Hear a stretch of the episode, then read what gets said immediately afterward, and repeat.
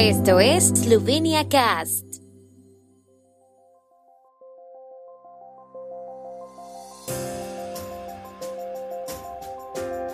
Noticias. Canciller Logar, la resolución sobre Eslovenia no requiere atención especial. Abetos navideños de los bosques eslovenos para los hospitales. Video gastronómico de Eslovenia entre los ganadores del concurso de la Organización Mundial de Turismo.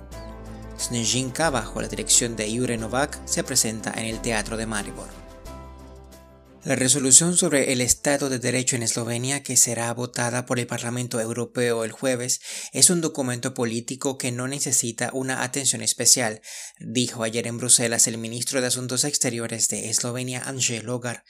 El debate de los eurodiputados sobre esta cuestión en noviembre también demostró que no había un gran interés por la resolución. En la resolución sobre el Estado de Derecho en Eslovenia, los eurodiputados, si la apoyan, expresarán, entre otras cosas, su profunda preocupación por las profundas divisiones existentes en el país y pedirán a los políticos un debate público respetuoso.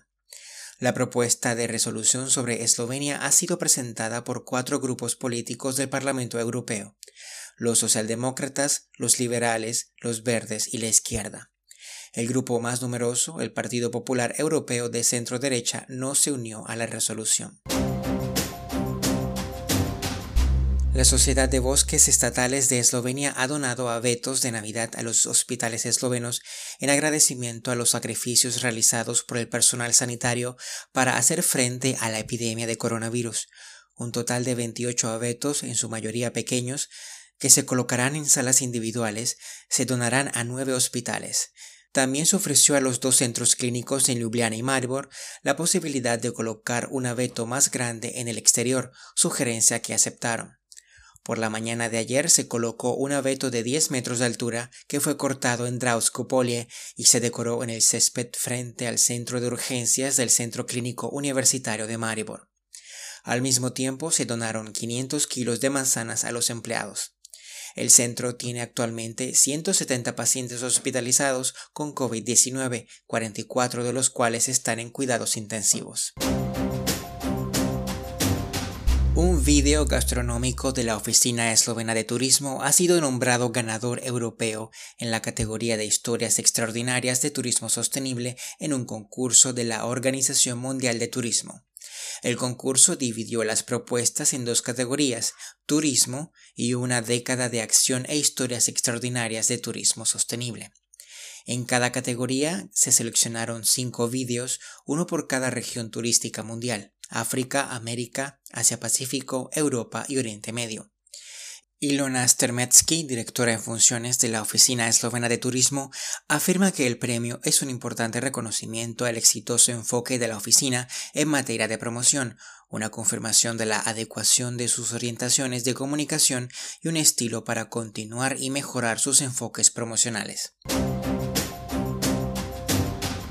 El Teatro Nacional Esloveno de Maribor estrenará hoy en el Mali Oder la obra Snowflake, Snezhinka en esloveno o Copo de Nieve en español, de Mike Bartlett, dirigida por Jure Novak.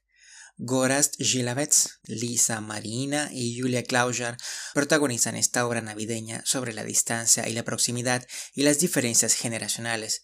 La obra Snezhinka fue encargada y estrenada en Oxford durante el periodo navideño.